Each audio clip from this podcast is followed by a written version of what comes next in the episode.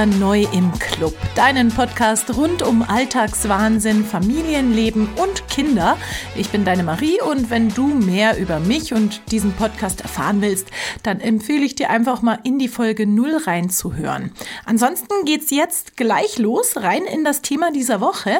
Da geht es um eine wirklich spannende und emotionale Geburt. Bei mir war nämlich die Rebecca zu Gast. Sie hat 2023 ihr erstes Kind auf die Welt gebracht und dabei eine ziemlich stürmische Geburt mit einigen Komplikationen gehabt.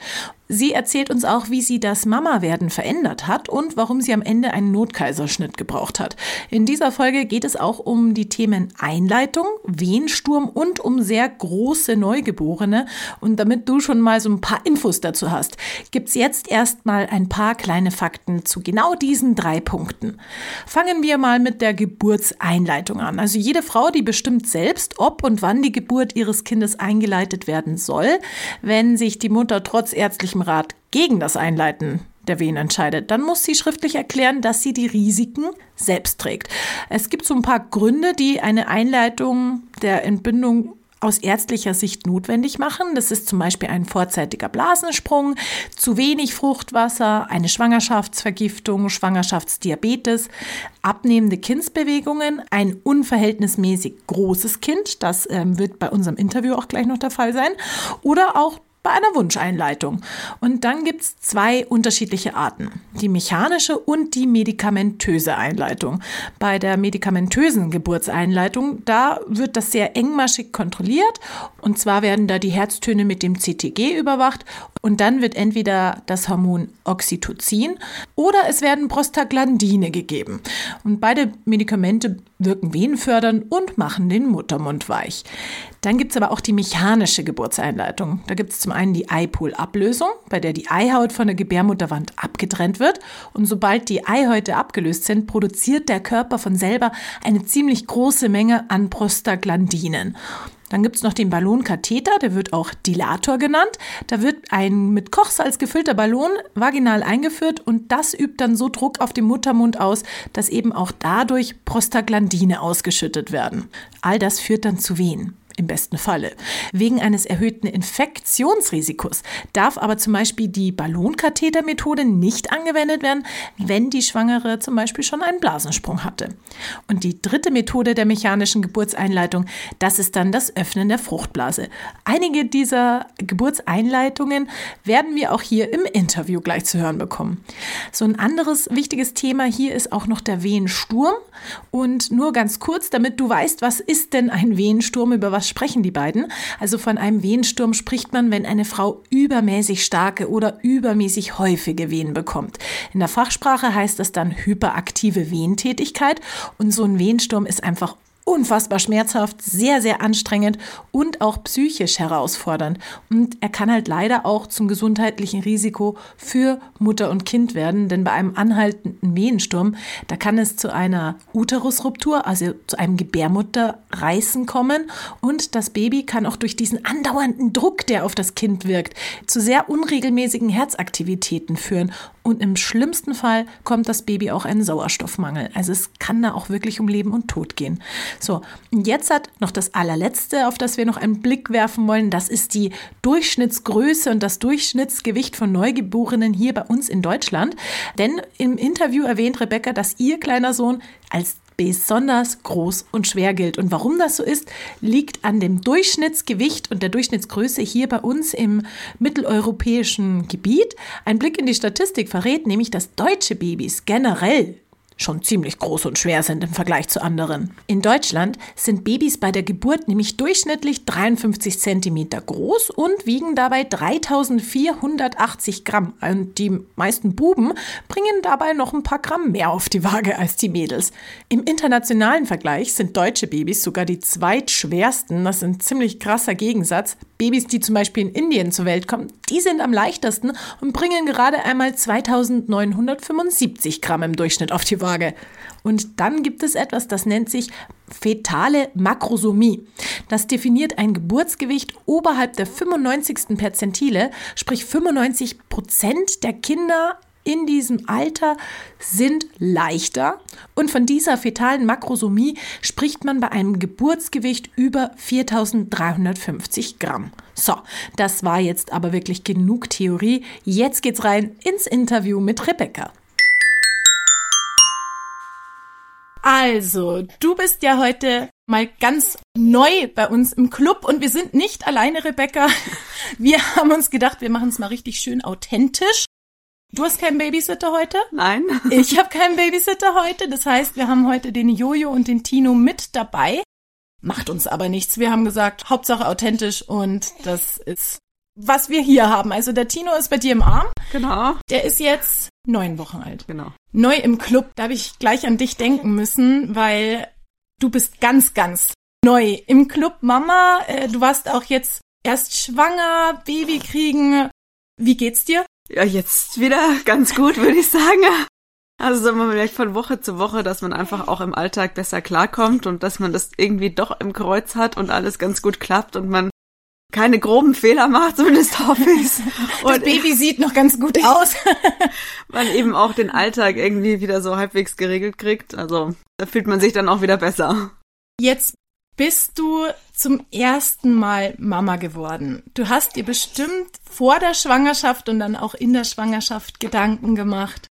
Wie wird's sein? Man hat ja viele Mamas um sich rum. Wir zwei kennen uns aus dem Reitstall. Du hast mich gesehen mit Babys. Ist es so, wie du es dir gedacht hast, oder gab's doch so ein paar kleine Seitenaktivitäten, mit denen du nicht gerechnet hast? Ist ganz anders. also, ich bin ja jetzt auch schon 34 und das erste Mal Mama und tatsächlich so der erste Teil meines Lebens, sage ich jetzt mal, war schon relativ stark fokussiert auf Beruf, Karriere, ich habe viel investiert in mein Studium und es war mir einfach auch wichtig, dass ich das dann nutze. Und irgendwie bin ich so ein bisschen davon ausgegangen, naja, ich schaffe das ja auch sonst, viele Dinge in meinem Leben zu integrieren und auch teilweise gleichzeitig zu machen. Da passt ein Baby schon auch noch rein, das kann ich auch noch integrieren. Aber das mit dem Integrieren ist halt nicht so. Also man ist wirklich ab dem Moment der Geburt dann zurückgeworfen auf das Kind und auf die Rolle der Mutter. Und da integriert sich gar nichts. Also ich integriere mich hier jetzt in sein Leben.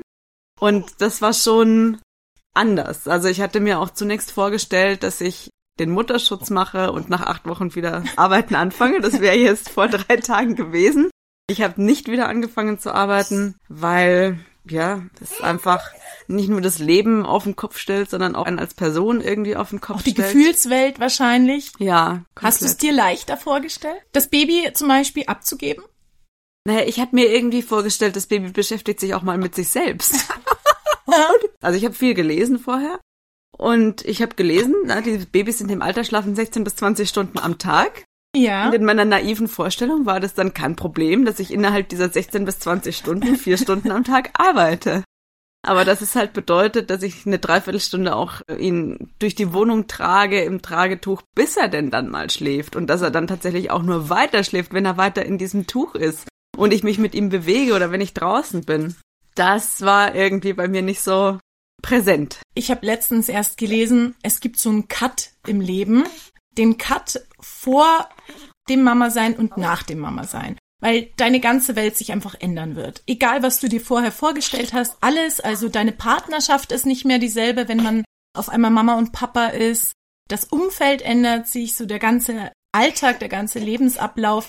Und das ist nämlich, glaube ich, schon das, mit dem viele doch nicht so ganz rechnen, so wie du jetzt zum Beispiel. Ja, genau. Jetzt fangen wir doch einfach mal da an. Alles startet mit der Schwangerschaft. Du warst jetzt zum ersten Mal schwanger mit Baby. Du hast mir erzählt, du hattest einmal leider eine Fehlgeburt. Das ist ja auch so eine Sache, wird nicht immer gern drüber geredet, aber du sagst, hey, gehört dazu, oder? Ja, machst natürlich. du kein Geheimnis Nein, draus? da mache ich kein Geheimnis draus. Also es ist ja tatsächlich so, dass viele Schwangerschaften in einem frühen Stadium auch tatsächlich so enden, dass es halt nicht äh, zu einem Baby am Ende kommt, und ich glaube, das hat die, hat die Natur eigentlich auch ganz gut eingerechnet, weil die merkt, dass eigentlich, wenn es ein sehr komplexes Programm, biologisches Programm, das Ja. abläuft, bis so ein Baby entsteht, ja, dass da einfach alles an Ort und Stelle ist und sagen wir mal, das, was in der DNA gespeichert ist, auch ordentlich ausgelesen wird. Und da kann es einfach bei einem Computerprogramm oft genug zu einem Fehler kommen und die Natur hat es dann glaube ich, in dem frühen Stadium richtig eingerichtet, dass es halt dann nicht weitergeht. Das Ganze mit den gesundes Baby auf die Welt bringen, ist ja auch so eine Sache. Also ich weiß noch, dass ich damals, ich habe mit Mitte 20 gestartet, dass ich Mama werden will. Und da hatte ich so diese rosa-rot Wölkchen-Vorstellung. Ja, man setzt die Pille ab, man wird schwanger, dann hat man eigentlich eine recht nette Schwangerschaft, nimmt ein bisschen zu, dann kriegt man ein süßes Baby. So, das so grob zusammengefasst. Aber wie du sagst, dass da so viel zusammenspielen muss, dass da überhaupt ein gesundes Baby auf die Welt kommt oder überhaupt ein Baby auf die Welt kommt. Das war für mich damals nicht bewusst. Jetzt, viele Jahre später, ich habe selber Hormontherapien und Kinderwunschbehandlungen hinter mir, aber das ist ein anderes Thema. Aber ich finde, da ist man dann ein bisschen dankbarer, wenn man dieses Baby, so wie du jetzt gerade im Moment, dann im Arm halten darf. War das bei dir auch so, dass du dann, als du mit dem Tino schwanger warst und alles gut gegangen ist, du nochmal vielleicht dankbarer warst, dass du ihn haben kannst? Weil nee. es hätte ja auch anders enden können. Auf alle Fälle, ja. Also ich meine, wir hatten das Glück, dass es dann sofort drauf wieder geklappt hat. Aber ich glaube schon, dass wenn das nicht der Fall gewesen wäre, dass ich lange irgendwie auch darüber nachgedacht hätte, warum das jetzt so ist oder man sich vielleicht auch anfängt zu grämen und das irgendwie auch vielleicht sogar dann auch zum Stress wird.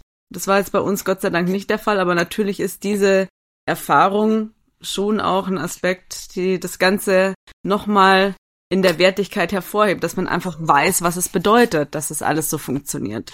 Du warst recht aktiv, du bist noch geritten, da gab es bestimmt zum Beispiel auch Diskussionen, also es ist ja immer ganz dünnes Eis für jede Mama, egal ob jetzt Schwangerschaft oder im Umgang mit den Kindern, jeder weiß es ja besser.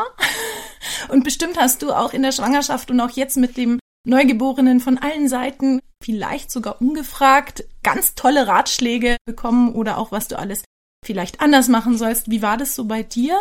Hast du so Kommentare gekriegt? Oh Gott, wie kannst du dich noch aufs Pferd hocken oder so? Also ja, regelmäßig.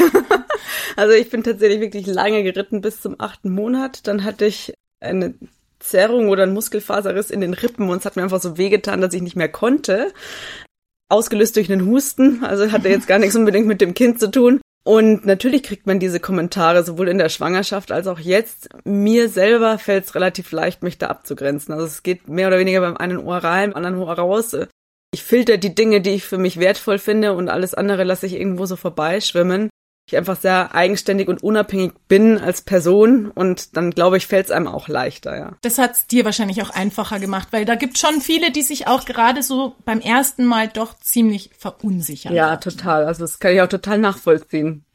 Hast du dann die Schwangerschaft an sich lief problemlos, oder? Jetzt außer deiner Hustenzerrung.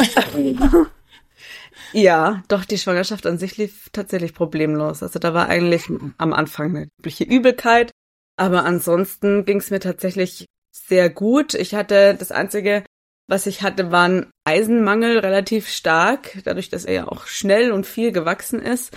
und dann hatte ich immer wieder so nicht direkt Ohnmachtsanfälle, aber mir ist halt schwarz vor Augen geworden. Ich musste mich hinlegen. Ich war viel schlapp, bis das eben erkannt wurde, dass es einfach der Eisenmangel ist, die Eisenspeicher auch leer waren und ich Eiseninfusionen gekriegt habe. Danach ging es mir tatsächlich wieder sehr gut. Der Tino, du hast es gerade schon ein bisschen angesprochen. Er ist ja jetzt ein relativ großes Baby. Also mein Jojo ist jetzt siebeneinhalb Monate und sehr viel Unterschied von der Größe und dem Gewicht ist bei den beiden jetzt nicht. Ne? Ja.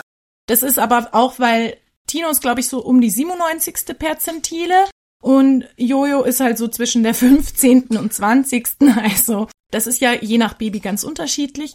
Aber das hat auch die Geburt nicht ganz einfach gemacht für dich.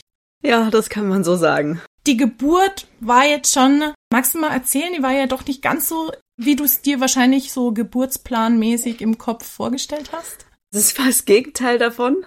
In meiner Vorstellung war Geburt einfach immer, naja, die Natur hat das so eingerichtet und das läuft dann auch so. Du warst wahrscheinlich auch im Geburtsvorbereitungskurs? Oder ja, klar. Ja, da wird ja auch das alles gezeigt, wo das Baby so durchs ja, Becken ja, genau. ist und darauf fixiert man sich, ne? Genau, und ich wollte das auch so. Also ich hätte mir auch gedacht, wenn ich mich mental darauf konzentriere, dass das alles gut geht, dann geht das auch gut, weil es schon so war, dass mir vor der Geburt jetzt eher zum Ende der Schwangerschaft relativ viel man kann das eigentlich auch nicht anders sagen, Angst gemacht wurde wegen dem in Anführungsstrichen zu großen Kind. Ja. Also er war relativ von Anfang an immer so zwei Wochen größer geschätzt, als seiner eigentlichen Schwangerschaftswoche entsprochen hätte. Und das ist bis zum Schluss so ge geblieben. Er war dann in der 39. Schwangerschaftswoche auf 4,1 Kilo geschätzt. Und man durchläuft dann schon im Krankenhaus da die entsprechenden, in Anführungsstrichen, Aufklärungsgespräche. Oh, die sind immer ganz wunderbar. Die sind nämlich teilweise, finde ich, auch nicht so motivierend. Ja. Die sind halt knallhart. Ja. Und für mich zu kurz gesprungen. Also bin jemand, der sehr viel sich mit den Dingen auseinandersetzt, mit einem Hintergrund, ja, von mir auch in, in der Wissenschaft, dass ich einfach mir selber viele Studien durchlese und mich selber mit den Ergebnissen beschäftige, weil ich jetzt schon mehrmals auch die Erfahrung gemacht habe, dass das, was einem so in dem, ich nenne es jetzt einfach mal, Medizinapparat empfohlen ja. wird, manchmal gar nicht das ist, was irgendwo evidenzbasiert belegbar ist. Und auch gar nicht immer das ist, was vielleicht gerade für dich und auch dein Kind das Richtige ist. Genau. Also es wird ja zum Beispiel heutzutage empfohlen, nicht im Liegen auf dem Rücken zu entbinden. Das habe ich bei Kind 1 dann auch versucht. Horror 100 Jahre gefühlt gedauert, bis dieses Kind mal rausgekommen ist. Und bei Kind Nummer 2 habe ich halt gegen dieses mal auf dem Rücken entbunden und die war nach zwei Presswehen da und übrigens auch über vier Kilo schwer. Also es ist ja auch möglich. Also wenn sie einem so Angst machen wegen großen, schweren Kindern. Sie war zwar nicht groß, aber sie war relativ dick. Ja. Und also ich meine, das, was bei den großen Kindern halt die Gefahr ist, ist tatsächlich, dass äh, das Kind während der Geburt sozusagen stecken bleibt. Das heißt, der Kopf kann geboren werden und dann kommt der Körper und sie schaffen diese Schulterrotation nicht und bleiben dann stecken und das kann natürlich zu schwerwiegenden Folgen für das Kind führen bis zu einem Nervenabriss und einer entsprechenden ja. Lähmung im Arm und so weiter. Ja. Und das ist natürlich eine Gefahr. Das, was einem damit empfohlen wird, ist, dass man die Geburt früher einleitet. Also ab einem Geburtsgewicht von über vier Kilo geschätzt sollte man die Geburt laut gynäkologischen Leitlinien in 39 plus 0 Schwangerschaftswoche einleiten. Und das war natürlich auch das, was mir empfohlen wurde. Und ich habe sehr viel gelesen natürlich im Vorfeld über diese Einleitung, weil ich wusste, dass das natürlich kommt mit dem großen Kind. Ja. Und wollte halt auch selbst, selbstbestimmt mich irgendwo informieren können. Du wolltest ja, dich selber auch, einbringen, auch in den ganzen Ich wollte Ablauf. ja auch mit den Ärzten das so individuell für mich klären und habe eben festgestellt, dass das eigentlich nicht möglich ist, ja, weil das, was in den Leitlinien steht, das wird vertreten und relativ egal, was die Schwangere am Ende tatsächlich selber möchte oder welche zusätzliche Aufklärung sie möchte. Ich habe in dem Aufklärungsgespräch, das werde ich nie vergessen, dann wurde mir eben gesagt, ja, also mit dem großen Kind, wenn Sie das jetzt natürlich zur Welt bringen wollen und diese Einleitung nicht machen wollen, dann müssen Sie mir das hier unterschreiben, dass es gegen ärztlichen Rat ist. Und kam eben die ganze Litanei, was passieren kann, wenn man ein großes Kind zur Welt bringt, in aufsteigender Schwere bis oh, ja. hin zur Uterusruptur. Man muss ihnen die Gebärmutter entfernen und das Kind stirbt. Aus so einem ja. Gespräch geht man natürlich jetzt nicht besonders. Und das Schlimme ist, Rebecca, diese Gespräche, glaube ich, finden regelmäßig statt. In den verschiedensten Bereichen. Also dieses Jahr, ich habe ja letztes Jahr den Johannes bekommen und da war auch dieses Gespräch. Ich lag alleine, es war ja in Corona-Zeiten noch ein bisschen strenger. In diesem Kreissaal am CTG, mir wurde gesagt, Fruchtwasser ist schon zu lange, Fruchtblase ist schon zu lange geplatzt wir müssen jetzt dann einleiten. Wenn wir einleiten, kann das, das, das, das, das passieren. Und dann liegst du da. Du weißt, du musst es eigentlich ja machen. Und die erklären dir eben auch, ja, im schlimmsten Fall gibt's einen Wehensturm, die Gebärmutter reißt und das Baby stirbt. Danke. Mhm. Das und das ist tatsächlich das. Also bei mir war es so, ich habe dann danach gefragt, was sind denn im Umkehrschluss die Risiken der Einleitung? Und da wurde mir gesagt, na, da machen wir nur gute Erfahrungen damit, das machen wir ganz häufig. Ich habe explizit eben auch nach einem Wehensturm gefragt. Mhm. Also einen Wehensturm habe ich persönlich bloß einmal erlebt, war oh ja, die Antwort bei uns auch nur einmal. Mhm. Und das ist für mich halt irgendwie keine Aufklärung, wo ich sage, da kann man gut eine Entscheidung treffen, weil natürlich fühlt man sich massiv unter Druck gesetzt und natürlich ja. fühlt man sich irgendwie schlecht, dass man sagt, ja, ich gehe jetzt diese unbändigen Gefahren für mein Kind ein, wo doch die medizinische Lösung so einfach wäre. Ja. Und du und hast dich dann aber dafür entschieden zu warten. Ich habe mich zunächst dafür entschieden zu warten und ich habe mir, glaube ich, ja, also ich wollte es irgendwo ausbalancieren, weil man weiß, na klar, je größer das Kind wird, je länger der jetzt noch in meinem Bauch bleibt, desto schwieriger wird vielleicht die natürliche Geburt. Hast du dir ein Ultimatum gesetzt? So ein bisschen. Also es war dann tatsächlich an einem Freitag hätte die Einleitung stattfinden sollen. Da bin ich ins Krankenhaus und habe gesagt, ich mache das heute nicht. Ich warte über das Wochenende. Habe dann tatsächlich alles nochmal versucht. Akupunktur, Wehentee, Nelkenöl-Tampons. Oh ja, die kenne ich auch noch. Osteopathie, also alles, was man irgendwie Es gibt so ja sagt, sehr viele Tipps. die auf natürlichem Wege helfen könnte. Und ich hatte auch Wehen, aber halt keine wirklich geburtswirksamen Nicht Wehen. genug. Und dann habe ich am Montag nach dem Wochenende tatsächlich dann gesagt, doch, okay, dann machen wir das. Dann soll es jetzt so sein, dann mache ich das mit der Einleitung. Einfach unter Abwägung der Risiken. Und habe mir dann gedacht, naja, das wird dann schon klappen. Ja? Ja, jetzt lachst du schon. Und habe mich zunächst entschieden für so eine mechanische Einleitung. Also es ist ein kleiner Ballon, der quasi in den Muttermund eingesetzt wird, um den einfach mechanisch zu weiten und dadurch die Hormonausschüttung für die Geburt zu fördern. Das hat in dem Sinne nicht funktioniert. Es hat natürlich den Muttermund ein bisschen geweitet, aber nicht so weit, auch keine Wehen ausgelöst. Und dann folgt eben die medikamentöse Einleitung. Ganz toller Prozess. Das heißt, man fängt in der Früh an, diese Medikamente zu nehmen. Welche hast du? Hast, Prostaglandine, also so diese Ja. Tabletten, ja, Hormontabletten. genau. Mhm. Wie viele Tabletten musstest du denn dann insgesamt nehmen, bis es wirklich gewirkt hat oder hat es überhaupt nicht gewirkt? Doch, es hat gewirkt. Ich kann dir jetzt gar nicht sagen, wie viele das waren. Es war ein ganzer Tag und man nimmt ja quasi immer die Alle. Tablette, hat irgendwie eine Stunde CTG, Genau, geht noch genau. mal eine Stunde spazieren und Genau. dann die nächste. Also, Also ich glaube, alle zwei, so drei alle Stunden. zwei, drei Stunden war das. Genau. Und am Abend war die letzte, glaube ich, um halb acht. Und es hat sich nichts getan. Und ich bin kein besonderer Freund vom Krankenhaus, wie wahrscheinlich die allermeisten nicht. Und hab dann gleich so relativ selbstbewusst gesagt, ja, ich gehe jetzt nach Hause. Also es konnte die Ärztin gar nicht glauben. Ich meinte dann, sie können nicht nach Hause gehen. Wir haben jetzt in den Geburtsprozess eingegriffen. Ich sagte, Ja. warum nicht?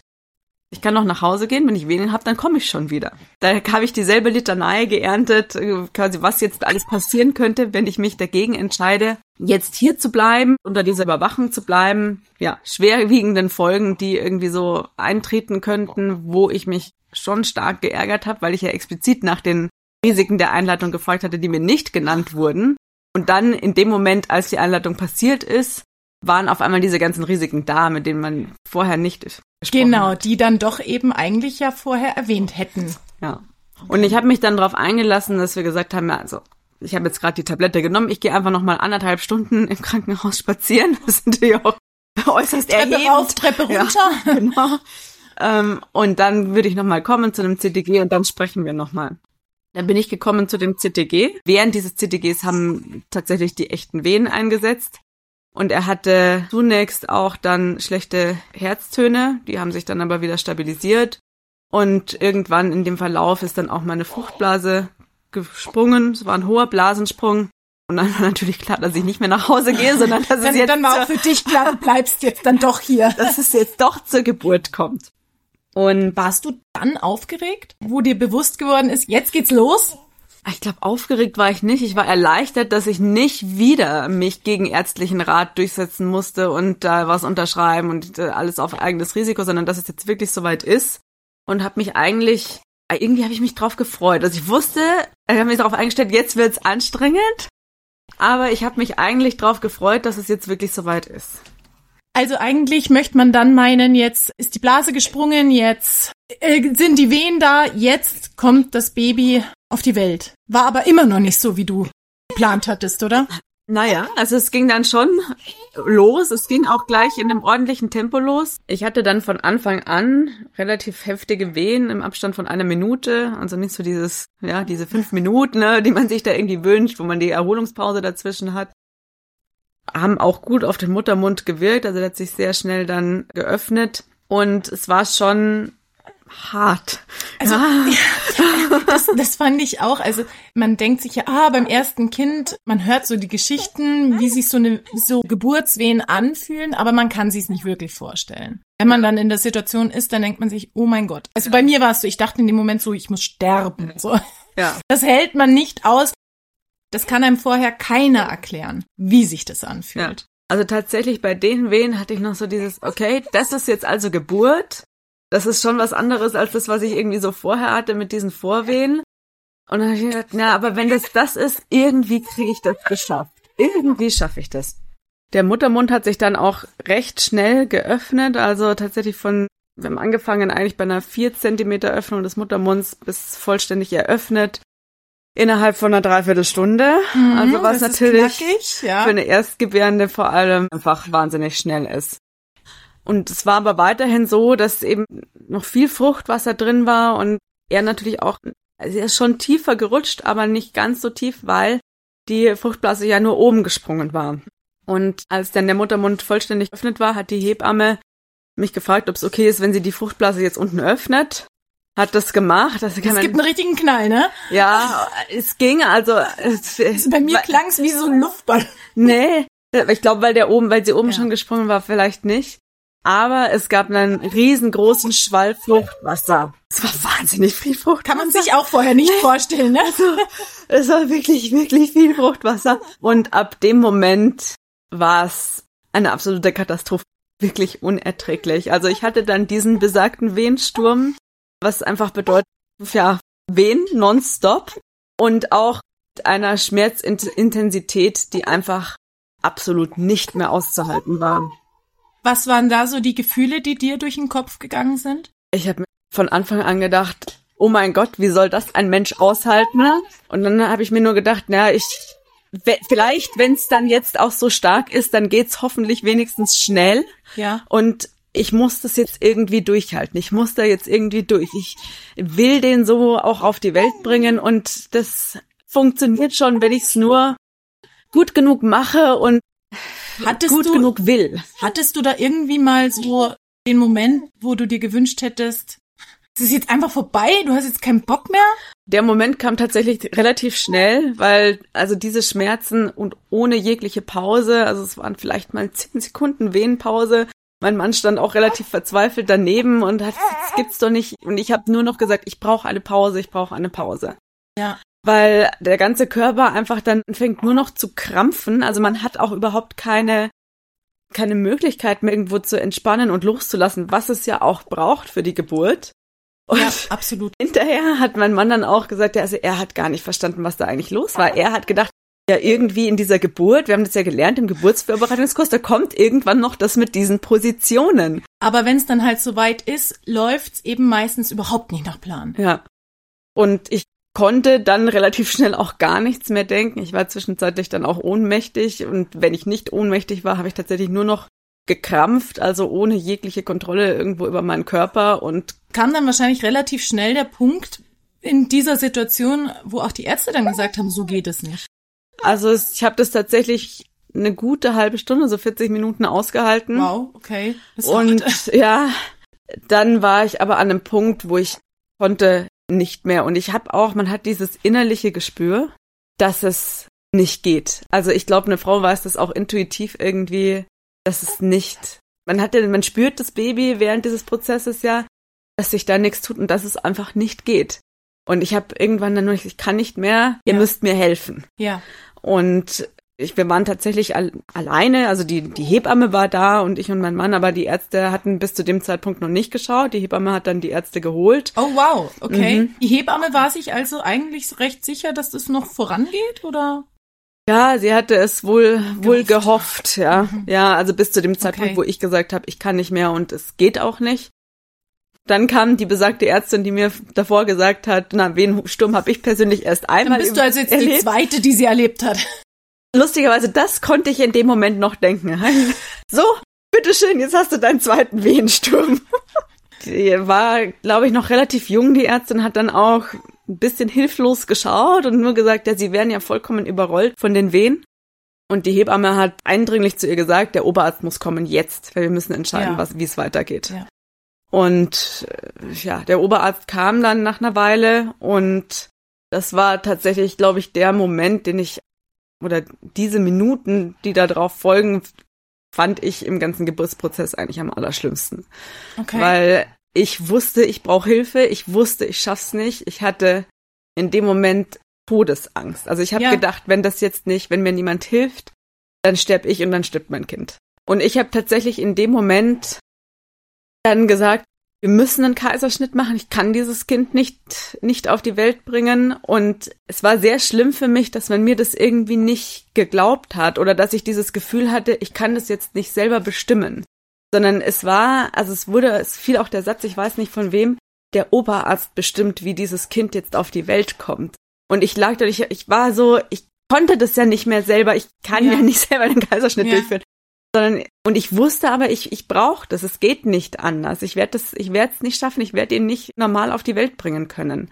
Hast du dann vielleicht auch diese Machtlosigkeit? Ja, ich habe mich Situation? machtlos gefühlt und ich war einfach nicht mehr selbstbestimmt. Wenn man auch diese Leitlinien der Gynäkologie für die Geburt liest, ja. da steht einfach das genaue Gegenteil drin, dass es immer die Entscheidung der Frau ist, dass es das Wichtigste ist, dass die Frau selbstbestimmt entscheiden kann, dass die Frau am besten weiß, was sie braucht, was geht, was nicht geht, was hilft, was nicht hilft.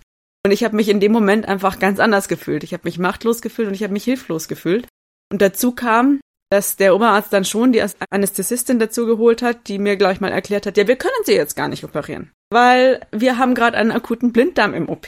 Oh. Und ich habe in dem Moment wirklich, ich habe gedacht, wenn mir nicht sofort geholfen wird, dann sterben wir jetzt beide. Und dann kam dazu, dass man sieht ja auch in die jedem, in, ja, man sieht ja. in jedem Kreissaal am CTG die Herztöne von allen Geburten, die gerade im Gange sind. Und es gab dann noch eine andere Frau, die eben auch gerade in der Geburt Wahnsinn, war. dass du da noch drauf achten konntest. Naja, ich habe das, ich, ich habe nicht, ich habe es dann im Gespräch mitgekriegt. Okay. Das Kind war auf viereinhalb Kilo geschätzt und hatte schlechte Herztöne.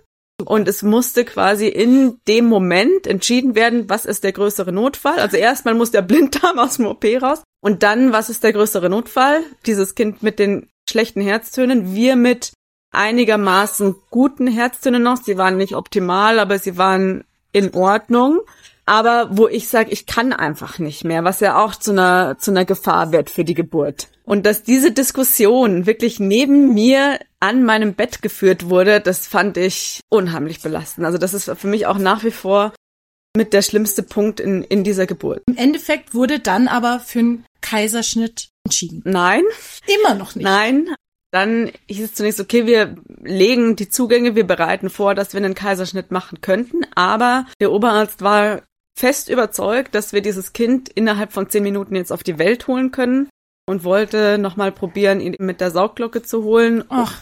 Du hast also fast alles durch, oder? Ja, ja, also in der Geburt ist, glaube ich, wirklich sehr viel des Programms abgespielt worden. Und auf dem Weg in den OP, also dieses Saugglocke wurde dann im OP ausprobiert, fielen auch nochmal so Sätze wie, es ist gerade eine Geburt, natürlich haben sie Schmerzen.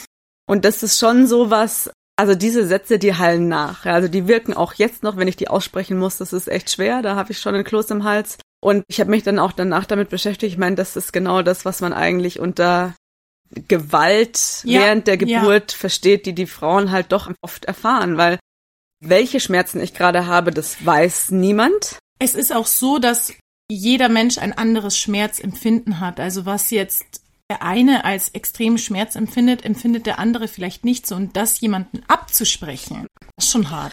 Und es ist tatsächlich so, es hat mir hinterher meine Wochenbetthebamme erklärt, mit der ich da auch viel drüber gesprochen habe, dass dadurch, dass er eben ja viel größer war noch als geschätzt. Also er hatte 4,7 Kilo bei der Geburt und war auf 4,1 Kilo geschätzt. Und man hätte tatsächlich ab 4,5 Kilo sowieso einen primären Kaiserschnitt empfohlen und nicht mehr die Geburtseinleitung, weil ab da einfach das Kind als so groß gilt, dass das Risiko für eine natürliche Geburt eigentlich zu groß ist. Und er dann durch das Öffnen der Fruchtblase sehr tief einfach in den Geburtskanal gerutscht ist dass das kein normaler Wehenschmerz mehr war, sondern dass das ein Schmerz ist wie Knochen auf Knochen. Also das kann ja. man sich vorstellen, wenn man beim Fahrradfahren zu stark bremst und mit dem Schambein auf diesen Holm knallt. Diese Schmerzen für 45 Minuten, ich glaube, dann weiß jeder, was, was das bedeutet und dass das keine normalen Schmerzen sind, ja. Und es war für mich einfach klar, ich, ich konnte mich nicht schnell, stillhalten. Ja. Die Anästhesistin dann auch gesagt, sie müssen sich stillhalten, sonst können wir keine PDA legen. Ich kann mich aber nicht stillhalten. Ich habe keine Kontrolle mehr über meinen Körper. Das ist auch ähm, eine Freundin von mir, bei der steht im Mutterpass jetzt drin, dass sie während der Geburt unkooperativ war. Da ärgert die sich heute Jahre später noch drüber, weil es einfach eine Frechheit ist, einer werdenden Mutter während der Geburt eben solche Sachen an den Kopf zu knallen. Ja. Wie du sagst, man hat da keine Kontrolle mehr über die Muskelaktivitäten, teilweise nicht mehr übers Denken. Man ist da in einem ganz anderen Film, vor allem so wie du es jetzt erzählst. Du hattest ja wirklich eine dramatische Geburt. Und da wird einem vorher ja auch nicht gesagt, dass das so ablaufen kann und wie du dann damit umgehen kannst. Ja. Und es war dann tatsächlich so, also wir haben im OP das noch probiert mit der Saugglocke, gleichzeitig Kristellern. Das bedeutet, dass also zwei Leute mhm. von oben noch auf den Bauch draufdrücken. Und das Kind hat sich keinen Millimeter bewegt. Das heißt, er ist einfach so in den Geburtskanal ge gerutscht mit diesem vielen Fruchtwasser, dass es diese Position nicht optimal war, also dass sein Kopf auf mein Schambein gedrückt hat und er einfach durch diesen Geburtskanal gar nicht mehr durchrutschen konnte. Es ging nicht, ich konnte ja auch meine Muskulatur nicht mehr entspannen durch diesen Wehensturm in dieser Situation, so wie es die Konstellation war, war es einfach unmöglich. Er ist, er hat sich nicht mehr bewegt. Und na, da hat der Oberarzt ja. diese Erfahrung selber gemacht und hat dann eben auch ganz schnell entschieden, wir müssen einen Kaiserschnitt machen. Auch die Herztöne waren zu dem Zeitpunkt dann nicht mehr gut durch den ganzen Stress, der natürlich da auf das natürlich, Kind noch ja. Äh, zusätzlich einwirkt. Und dann war ich innerhalb von zwei Minuten oder so in der Vollnarkose und das Kind wurde per Kaiserschnitt geholt, also per Notkaiserschnitt. Und das heißt, du hattest eine Vollnarkose? Das ist ja dann auch nochmal, ich nenne es jetzt mal ganz bös gesagt, undankbar für dich. Ja. Den ganzen Schmerz durchgemacht und dann aber während dem Moment der Geburt warst du gar nicht geistig anwesend. Ja, also das fehlt mir auch. Ich finde es ja. wahnsinnig schade, dass ich die Geburt dann jetzt nicht miterlebt habe dass dieser Moment fehlt, diese Stunden oder eine oder zwei Stunden, wo man hinterher das Kind auf der Brust haben kann, das hatte ich alles nicht. Fühlst du dich da so ein bisschen dieser Momente beraubt? Ja. Hätte man den Kaiserschnitt von Anfang an geplant, hätte er ja ganz anders ablaufen können, dann hättest du eine Teilnarkose, also eine Anästhesie gehabt, aber so, dass du anwesend sein kannst, geistig und körperlich. Ja. Wäre das gegangen, oder? Ja. Und ich weiß nicht, wenn ich es gewusst hätte, dass er 4,7 Kilo hat. Ob ich mich tatsächlich für den Kaiserschnitt entschieden hätte oder ob ich mich für eine normale Geburt entschieden hätte. Einfach, dass man es trotzdem versucht, aber in dem Wissen, was sein kann und dann eben rechtzeitig ja. irgendwo sich für einen Kaiserschnitt noch entscheiden kann. Und eben nicht mehr dann, wenn eigentlich alles zu spät ist und dann, wenn es nur noch unter Vollnarkose geht. Ich hatte drei wirklich schöne Geburten, klar, mit Schmerzen, alle drei unterschiedlich, aber so, dass ich danach gesagt habe, ich fand sie schön. Das kannst du jetzt wahrscheinlich nicht sagen. Nein. Und ich würde auch auf gar keinen Fall jemals wieder diese Geburtseinleitung machen. Ja, das ist also deine Quintessenz von den ganzen. Würdest du auch nochmal in dieselbe Klinik gehen? Oder bist du jetzt von dem Ganzen? Das glaube ich schon. Enttäuscht? Also die haben, ich finde, man muss halt auch immer sehen, die Ärzte reagieren da auch unter Stress. Die versuchen auch nur ihren Job Sind richtig, auch nur Menschen? Ja, versuchen eigentlich auch nur ihren Job richtig gut zu machen und wollen das Beste für Mutter und Kind. Und das war nicht mit Intention böse, sozusagen, was sie, was sie mir da in Anführungsstrichen angetan haben. Es war auch so, dass die Anästhesistin, die ja vorher gesagt hat, ja, sie müssen sich schon stillhalten Sie findet es wahnsinnig schade, dass ich mich jetzt noch für einen Kaiserschnitt entscheide. Die Geburt ist ja schon soweit.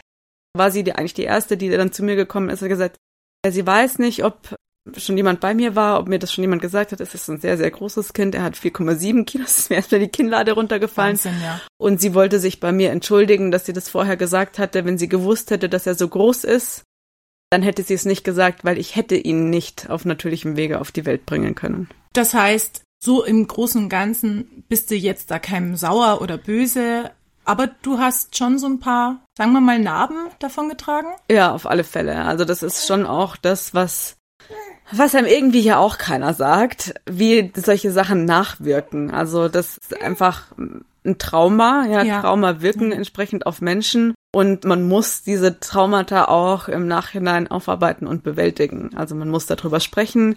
Man muss sich Hilfe suchen, dass man da irgendwie auch damit, damit klarkommt, je nachdem, welche Traumabewältigungsstrategien man selber hat.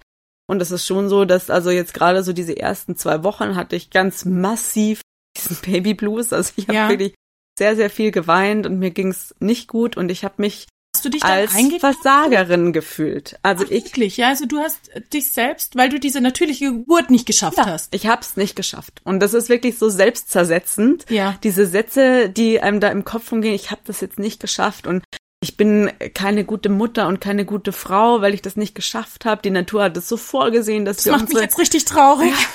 dass wir unsere Kinder so auf die Welt bringen und nur ich habe das nicht geschafft. Andere schaffen es problemlos große Kinder auf die Welt zu bringen. Und das ist Kennst du viele, die so große Kinder wie du auf die Welt gebracht haben? Viele nicht, aber es war natürlich bei uns schon oft Diskussionsthema vorher, weil wir ja wussten, es wird ein großes Kind. Und mein Mann hat zwei Schwestern, die jeweils vier Kinder gekriegt haben. Und alle diese vier Kinder hatten ein hohes Geburtsgewicht, jeweils drei davon auch äh, gut über vier Kilo, also bis zu viereinhalb Kilo. Und die hatten wirklich gute Geburten. Aber es ist tatsächlich sehr individuell. Ja, es kommt ja. immer darauf an, wie ist die Frau beschaffen, wie ist der Geburtskanal der Frau beschaffen. Es und wie von kleinen kind? Drehungen. Wo genau. liegt das Baby? Wie, wie dreht sich das Baby? Wie wirkt der Körper aufeinander ja. ein? Und es ist halt auch so, dass durch dieses Eingreifen in den Geburtsprozess, durch die Einleitung, weder das Baby noch mein Körper konnten sich darauf so einstellen, dass es irgendwie möglich gewesen wäre. Das heißt, ich weiß jetzt am Ende gar nicht, ob es unter anderen Umständen tatsächlich vielleicht sogar geklappt hätte. Aber unter diesen Umständen war es unmöglich. Ich weiß nicht, ich ja, war oder bin von meinem Charakter her, habe ein hohes Leistungsmotiv, ein hoch ausgeprägtes Leistungsmotiv. Am Ende habe ich mir jetzt tatsächlich auch gedacht, es ist doch kein Wettbewerb Leistungssport, wo man sagt, welche Frau hat jetzt hier die absolute Topgeburt vollbracht, ja? Aber man hat manchmal das Gefühl, oder? Ja. So, wer nimmt am wenigsten zu, wer wird nicht so dick, wer ist so lang sportlich, wie du jetzt reitet noch bis zum achten Monat, der andere kann im fünften Monat sich selber nicht mehr mehr die Schuhe anziehen. Aber es ist halt eigentlich kein Wettbewerb. Nein, überhaupt nicht. Und es geht ja am Ende nur darum, dass dieses Kind gesund auf die Welt kommt und dass die Frau auch hinterher auch gesund, also ist ja auch sowas wie eine Beckenbodengesundheit. Ich weiß jetzt gar nicht, wenn am Ende das Kind natürlich auf die Welt gekommen wäre, wie würde es dann jetzt zum Beispiel in meinem Beckenboden gehen? Vielleicht sehr viel schlechter als jetzt gerade. Das könnte ja? natürlich sein. Irgendwie hat man trotzdem diese Gedanken. Ne? Man hat diese Gedanken, wie das abzulaufen hat, wie man sich das auch vorstellt. Also ich hatte einen ganz minutiös aufgeschriebenen Geburtsplan, was ich mir alles so vorstelle. Aber zu diesem Geburtsplan kam es ja bei mir gar nicht. Ja, ja. ich habe den am Ende auch zwei Wochen nach der Geburt genommen und zu Hause wie in so einem Ritual verbrannt. Ich habe ihn zerrissen, aber es war mir irgendwie wichtig, damit ja. nochmal noch mal abzuschließen. Was ich jetzt da ganz schön finde, ist, dass du erstens da so ehrlich bist und du hast jetzt selber auch angesprochen, man ist von sich selber enttäuscht, man hat das Gefühl, keiner redet da so richtig drüber, dass du bist nicht die Erste, der das passiert. Aber man hat manchmal das Gefühl wahrscheinlich, gerade wenn es eben nicht so perfekt und bilderbuchmäßig abläuft, man ist alleine. Man denkt ja, dann ist das Baby auf der Welt und man ist einfach nur glücklich. Dass man aber diesen Babyblues hat und dass sich das eben manchmal gar nicht gut anfühlt und dass man da vielleicht auch, wenn man sich's anders wünscht, eben da sitzt und weint. Hast du damit gerechnet gehabt? Nein. Nein, überhaupt nicht. Also ich weiß gar nicht, ob ich da drüber vorher gelesen hatte. Also gesprochen hat mit mir keiner drüber, über diesen Babyblues. Also erst für dann, alle, der, der Babyblues ist real. erst dann, als ich es hatte und schon auch irgendwo mit dem einen oder anderen drüber gesprochen habe, dann hieß es, ja, ja, doch, das hatte ich auch. Aber dadurch, dass man es, glaube ich, einfach nicht weiß, dass man überhaupt nicht weiß, was da auf einem zukommt, man hat so eine abstrakte Vorstellung davon, ja, und ist alles irgendwie ganz aufwühlend und äh, sind große Schmerzen und ist äh, mit Sicherheit das lebensveränderndste, was man jemals in seinem Leben macht, ja. dieser Moment. Aber dadurch, dass man zu wenig konkrete Vorstellungen hat, stellt man auch zu wenig konkrete Fragen. Und dann ist es vielleicht tatsächlich so, dass darüber dann eher nicht gesprochen wird, weil es ja auch die Frauen selber noch, vielleicht auch später noch belastet. Und ja. man dann über diese Dinge deshalb nicht unbedingt sofort frei von der Leber weg so sprechen möchte. Genau, und du hast ihn jetzt hier gerade im Arm und das ist eigentlich ja alles, was zählt. Ja, genau. Jetzt bist du so richtig Mama. Es ist ja, wie wir gesagt haben, dieser Cut im Leben. Auf einmal ist man nicht mehr nur man selber. Was sind so die Punkte, wo du sagst, das habe ich so gar nicht erwartet, dass mich eben, du hast vorhin schon gesagt, dass man eben vielleicht vorher noch gar nicht so einschätzen konnte, wie man selber als Mama sein wird. Du hast gedacht, du gehst auch wieder nach acht Wochen arbeiten, also eigentlich wärst du jetzt schon wieder in deinem Projekt. Du hattest ein Riesenprojekt in deiner Firma. Und eigentlich war so deine Vorstellung, dann machst du das jetzt auch weiter Baby. Ja, genau. Also es war mir tatsächlich sehr, sehr wichtig. Also ich bin extrem pflichtbewusst. Ich hänge da irgendwie auch persönlich dann dran. Es ist wirklich ein Projekt, das jetzt in so einem Unternehmen, ein großes IT-Projekt, vielleicht alle 25 Jahre mal gemacht wird. Es sind 300 Leute, die da mitarbeiten. Es hat 100 Millionen Euro Budget. Also es ist einfach was Großes, was ich auch für mich wollte, um zu zeigen, dass ich das leisten kann und es hat mir wahnsinnig viel Spaß gemacht. Und deswegen war es mir vorher sehr wichtig, dass ich am Ende beides schaffe, dass ich das mit dem Baby schaffe und dass ich das mit dem Projekt Kind und Karriere, wie es einem halt auch ja. so gesagt wird, ne? Ja, und ja fast auch irgendwie erwartet wird, dass man ja. das beides dann so irgendwie auch geschaukelt kriegt. Ja, und ich war der absolut festen Überzeugung, dass mir das auch so gelingt und dass ich es auch will weiterhin. Jetzt grinst du schon, weil wir wissen ja beide, du bist die Woche nicht arbeiten gegangen. Liegt's daran, dass sie dich nicht zurückhaben wollten? Nein. Nein. wurde bekniet zurückzukommen und wenn es nur zehn Stunden die Woche sind und ob ich nicht äh, irgendwie dann zumindest im Hintergrund, wenn ich schon nicht mehr die Projektleitung machen möchte, dass ich doch wieder doch wieder mit einsteige und ich habe mich jetzt am Ende dagegen entschieden. Ich habe mich entschieden, doch zu Hause zu bleiben und doch die Elternzeit zu machen, erstmal voll. Wahrscheinlich kürzer, als es die meisten anderen machen, wahrscheinlich bloß ein halbes Jahr. Dann wieder teilweise einzusteigen. Aber es ist mir extrem wichtig, jetzt zu Hause zu sein. Und mir extrem wichtig, bei dem Kind zu sein und jede Minute mitzuerleben, weil er jede Minute irgendwie was Neues kann. Er sieht die, heute anders aus als gestern, ja, oder? Die Welt mit anderen Augen sieht. Er hat mit sieben Wochen angefangen, sich umzudrehen. Das, äh, diese Dinge würde ich vielleicht gar nicht so mitkriegen, so intensiv. Und ich habe auch den Eindruck, da ist einfach kein Platz in meinem Leben jetzt für die Arbeit. Es ist auch in meiner Person keinen Platz für die Arbeit, wo ich sagen könnte, ich, ich könnte mich jetzt darauf so einlassen, dass das auch irgendwie sinnvolle Arbeit werden würde, die ich da vollbringe. Fühlst du dich dann jetzt wie ein neuer, anderer Mensch? Ja, total. Das heißt, so wie ich dich jetzt verstehe, hast du auch nicht so ganz mit der Art von Beziehung zu deinem Kind gerechnet, oder? Ja, das ist richtig. Also tatsächlich, ich habe mir das so nicht vorstellen können, wie diese Beziehung zu dem Kind ist und wie es einen auch als Person verändert. Also ich habe mir vorgestellt, dass es mein komplettes Leben verändert, aber ich habe mir nicht vorgestellt, dass es mich als Person verändert und dieses Verantwortung, die man da für das Kind hat und auch dieses Verantwortungsbewusstsein und diese unbändige Liebe, die man da so empfindet und die einen wirklich Überrollt? Ja, überrollt und jeden Tag wieder neu wird und wo man auch, ja, immer wieder diese Beziehung zum Kind, der sich auch weiterentwickelt jeden Tag. Das habe ich so nicht kommen sehen. Das heißt, die Liebe zu deinem Kind kam schon unerwartet. Ja, also ich weiß gar nicht, wie ich das, wie ich das beschreiben soll. Also ich, vielleicht habe ich mir einfach zu wenig, vielleicht hatte ich zu wenig Vorstellung davon. Ich bin ja, habe einen stark akademischen Hintergrund und bin da vielleicht ein bisschen zu nüchtern dran gegangen und dann von diesem ganzen emotionalen Teil jetzt tatsächlich so ein bisschen positiv, sehr positiv äh, überrascht auch und auch froh. Ich habe mir davor ab und zu mal so Gedanken gemacht, kann ich das überhaupt gut genug, Mutter mhm. zu sein? Hast du selber das Gefühl gehabt, du bist vielleicht nicht so die gefühlsintensive Mama? Äh, vielleicht. Ein bisschen rational. Ja, genau. Tatsächlich. Ja. Eher so ein bisschen rational. Ich habe dann schon gedacht, dass ich gut ein Kind groß äh, kriegen kann, weil ich mich damit auseinandersetze, was deine Bedürfnisse sind, was es braucht aber tatsächlich, dass ich dieses, diesen emotionalen Teil, dass der auch so intensiv bei mir angelegt ist, bin ich extrem froh drüber, muss ich sagen. Wo schläft der Tino?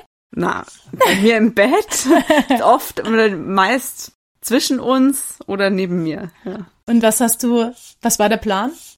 Ich habe so ein Baby Bay, also schon der Plan, dass er irgendwie in der Nähe von mir auch am Bett dran schläft, aber das wird eigentlich nur als Ablage genutzt. Und, und deswegen kann ich jetzt nur sagen, herzlich willkommen im Club. Das sind all die Dinge, wo man vielleicht vorher sagt, ja, ähm, still doch ab zu einer Freundin, dann, dann gib doch Fläschchen, dann kannst du schnell mal mit, mit ins Kino und musst nicht beim Baby bleiben.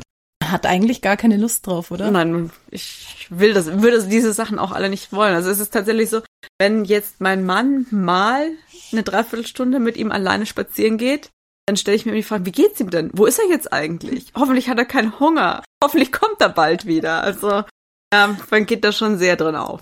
Ich kann dich beruhigen, irgendwann, je größer sie werden, kommen auch die Phasen, wo du mal genervt sein wirst von ihm. Von dem her, genieß die Babyblase. Das ist eben diese sogenannte Magie der ersten Wochen. Und freut mich auf jeden Fall, dass du da, da jetzt auch positiv überrascht bist von dir selber so. Dass du eine Mama bist, die du gerne sein möchtest, oder? Ja, das kann man wirklich sagen.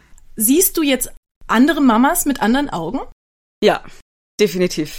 Also, also ich habe einen viel größeren Respekt und Anerkennung für die Leistung, die jeder da auf seine ganz persönliche Art und Weise vollbringt. Was würdest du jetzt anderen Erstmamas, die eben auch ganz neu im Club sind, egal ob jetzt schwanger oder gerade vielleicht mit frisch geborenem Baby, was würdest du denen gerne als kleinen Rat noch mitgeben? So? Dass man möglichst wenig Erwartungen hat und einfach alles so nimmt, wie es kommt. Ja, das war jetzt das Interview mit Rebecca. Vielleicht ist dem einen oder anderen aufgefallen im Interview, sage ich mal, dass mein kleiner Jojo zehn Monate alt ist, obwohl er diese Woche schon eineinhalb Jahre alt wird. Und das liegt daran, dass die Rebecca und ich das Interview schon vor gut acht Monaten aufgenommen haben. Damals wusste ich nämlich schon, dass ich den Podcast starten werde und dass ich unbedingt Rebeccas Geschichte dabei haben will. Damit aber die Eindrücke von ihr noch so richtig frisch sind, haben wir das Gespräch schon damals aufgezeichnet, als der kleine Tino erst acht Wochen alt war, beziehungsweise fast neun. Gestern habe ich mich dann nochmal mit ihr getroffen und nachgefragt, was sich denn seitdem so getan hat. Und der Tino, der ist letzte Woche ein Jahr alt geworden und hat jetzt stolze 83 Zentimeter. Also das hatten meine Kinder zum Beispiel erst mit zwei Jahren. Daran merkt man, Tino gehört wirklich zu den ganz, ganz Großen. Er wiegt jetzt auch schon 13 Kilo, bekommt einen Haufen Zähne und ist ein echter kleiner Sonnenschein. Die Rebecca ist sehr viel gefordert, aber natürlich auch glücklich. Und im Interview hat Rebecca gesagt, sie möchte wieder zum Arbeiten starten, wenn Tino circa acht Monate alt ist. Sie hat das Ganze dann nochmal um zwei Monate nach hinten geschoben. Jetzt arbeitet sie 20 Stunden in der Woche, also 50 Prozent und das im Homeoffice. Sie und ihr Mann kümmern sich gemeinsam während der Arbeitszeit um Tino, teilen sich das so ganz toll auf und es klappt meistens auch richtig gut. Einmal die Woche springt die Oma ein und auf die Frage, wenn sie so zurückdenkt, wie es ihr denn damit geht, meinte Rebecca, sie hat wirklich ihren Frieden damit gefunden. Vor allem, weil viele neue Erlebnisse und Momente mit dem Baby ja auch dazukommen. Die lassen das andere dann auch ganz gerne mal ein bisschen verblassen. Und einem zweiten Baby steht also nichts im Wege, wenn es nach der Rebecca geht. Auch wenn eine Geburt nicht immer nach Geburtsplan läuft und wenn es wirklich, wirklich schwer wird. Es findet doch meistens, Gott sei Dank, ein gutes und positives Ende. So, das war's jetzt auch schon wieder mit der Folge für diese Woche. Aber ihr wisst ja, ich schließe ganz gerne die Folge immer mit ein bisschen mehr Realität äh, aus meinem Leben ab. Und letzte Woche hatten wir den kleinen Mini-Barista Jojo, der bei uns in der Küche Kaffee gekocht hat. Ähm, übrigens, seine Kinderspiel-Siebträgermaschine ist der absolute Hit bei uns im Kinderzimmer. Alle Kinder lieben es. Man kann jetzt Americano und auch Cappuccino damit zaubern. Aber was war jetzt diese Woche bei mir so los, was mich fasziniert hat, nämlich mein ein Schulkind. Ich sage euch eins, manchmal, wenn es zum Beispiel um Heimat- und Sachkunde geht, da kann sich dieses Kind Dinge nicht merken, die liest sie sich fünfmal durch. Aber wir waren gestern im Pepperwoods Puppentheater. Und als wir nach Hause gekommen sind, konnten meine zwei Mädels das Puppentheater komplett nachsprechen. Also sie haben selber Puppentheater aufgebaut, ihre Pepper Woods Figuren genommen und ich habe so nebenher ein bisschen zugehört und es war faszinierend. Sie konnten das im Grunde eins zu eins nachspielen. Exakt die 50 Minuten, die wir angeschaut haben. Schon lustig, oder? Wie sie sich das merken können, aber die Reihenfolge der Jahresmonate und wie viele Wochen das Jahr hat, das das nicht. Ja, so viel dazu. Also Kinder sind da nicht so anders wie wir, oder? Was uns so richtig viel Spaß macht, das können wir uns merken, da stehen wir gerne früh auf. Da läuft's und ja, alles andere, wo so ein bisschen Kaugummi zäh ist, da ist dann auch das Gedächtnis und die Motivation nicht immer so groß. Wenn du mehr zu mir oder zum Podcast wissen willst, kannst du auch ganz gerne mal auf meine Internetseite gucken www.neu-im-club.de oder du folgst mir auf Instagram. Wäre natürlich auch schön und was natürlich ganz, ganz toll wäre, wenn dir meine Folgen gefallen, dann darfst du sie auch ganz gerne bewerten, Sterne dalassen, Herzen dalassen. Ich freue mich total drüber.